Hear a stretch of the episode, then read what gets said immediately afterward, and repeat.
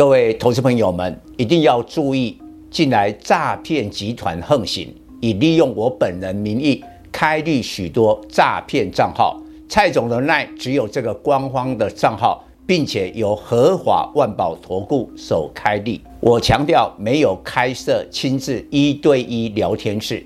没有技术班教学，没有互委托下单，没有港股、美股及任何衍生性金融商品交易。近年来也没有出书准备。只要看到任何利用蔡总肖像开立的粉丝团，要求做出上述的行为，就是诈骗集团。粉丝们看到一定要帮我们检举，共同抵制。感谢大家，各位粉丝。朋友，大家好，我是蔡明彰。现在是礼拜二盘后的分析。在国庆三天假期过后，盘前我们就讲过了，有两个利空没有反应，今天恐怕会不跌。第一个就是美国九月的非农就业报告数据的本身优于预期，这使得十一月二号联总会下一次的会议。将会再一次的升息三码，这个应该是系统性的风险。第二个部分呢，美国对中国加大了科技战的升级，那其中呢，很多项都被列入，包括了高速运算，包括了只要使用美国的技术跟半导体设备，都不可以在中国生产制造。然后呢，限制的超级电脑等等，这个结果会使得三输。第一输，美国半导体会失去了中国的市场，所以两个交易天会半一共大跌了将近十趴。第二输，中国的半导体将会技术呢退回石器时代。所以中国的半导体跌得东倒西歪。第三个财产，台湾规模大概年营收五十亿台币的 IC 设计，有一半的营收来自中国。那台积电的话呢，在 HPC 现在已经超越了手机，成为最大的营收来源。你现在被限制住了。所以今天台积电大跌三十六点五，跌幅高达八趴，这个很少很少啊。我们几乎说啊，大概十年差不多才看到一次台积电会跌这么多啊，收在四百零一点五，因为它受到了 HPC 的限制影响了。所以台北股市今天大跌了五百九十六点，跌幅高达四点三五趴，收在一三一零六破底，创下了两年来的低点。这个基本上跟美国的纳斯达克跟费半也是两年来的低点是相同的。那对后市我的看法是这样，因为半导体的权重占的台股呢大盘将近四成。将近四成，这个比重很高，所以你难以抵挡如此的利空。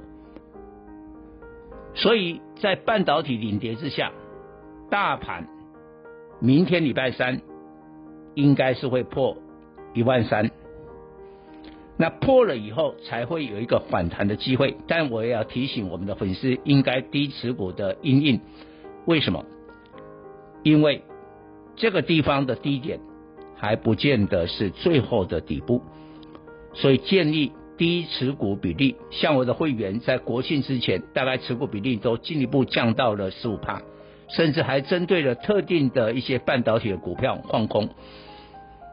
现在是很为难了，你不做一些空单的话，你真的是毫无啊缓急的能力。那最重要是台积电。因为光是一个台积电就占了将近三成的权重，所以台积电的低点就是大盘的低点。那以台积电现在的来看的话，应该会进一步向三百九到三百六十块前进。我是抓好明年二零二三年的 EPS 衰退，从今年的三十六块衰退到三十块，我们给十二到十三倍的本益比，先看三九零到三六零这个位置。那这很快，很快就到了。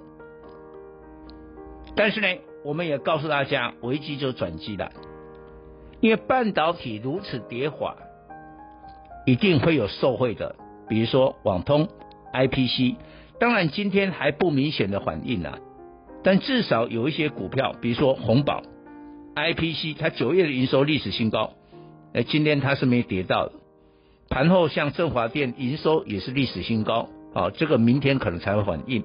网通的话，一个一大堆的股票，九月的营收是历史新高，智易、智邦。中雷、起基、神准到金宝，这个也今天都没有反应，恐怕要等明天。倒是在传产当中，我认为钢铁跟航运会相对的抗跌。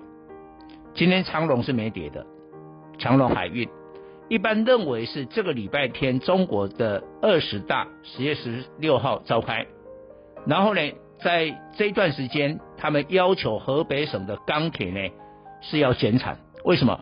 要让天空呢呈现的蓝色了哦，连这个都要计较。然后呢，二十大之后可能房地产也会放松一点啊、哦，然后呢，新冠的这个清零政策也可能会考虑松绑一点。这样的话呢，对这个货柜轮航运的运价是露出了一些曙光。以上报告。本公司与所推荐分析之个别有价证券无不当之财务利益关系。本节目资料仅供参考，投资人应独立判断、审慎评估并自负投资风险。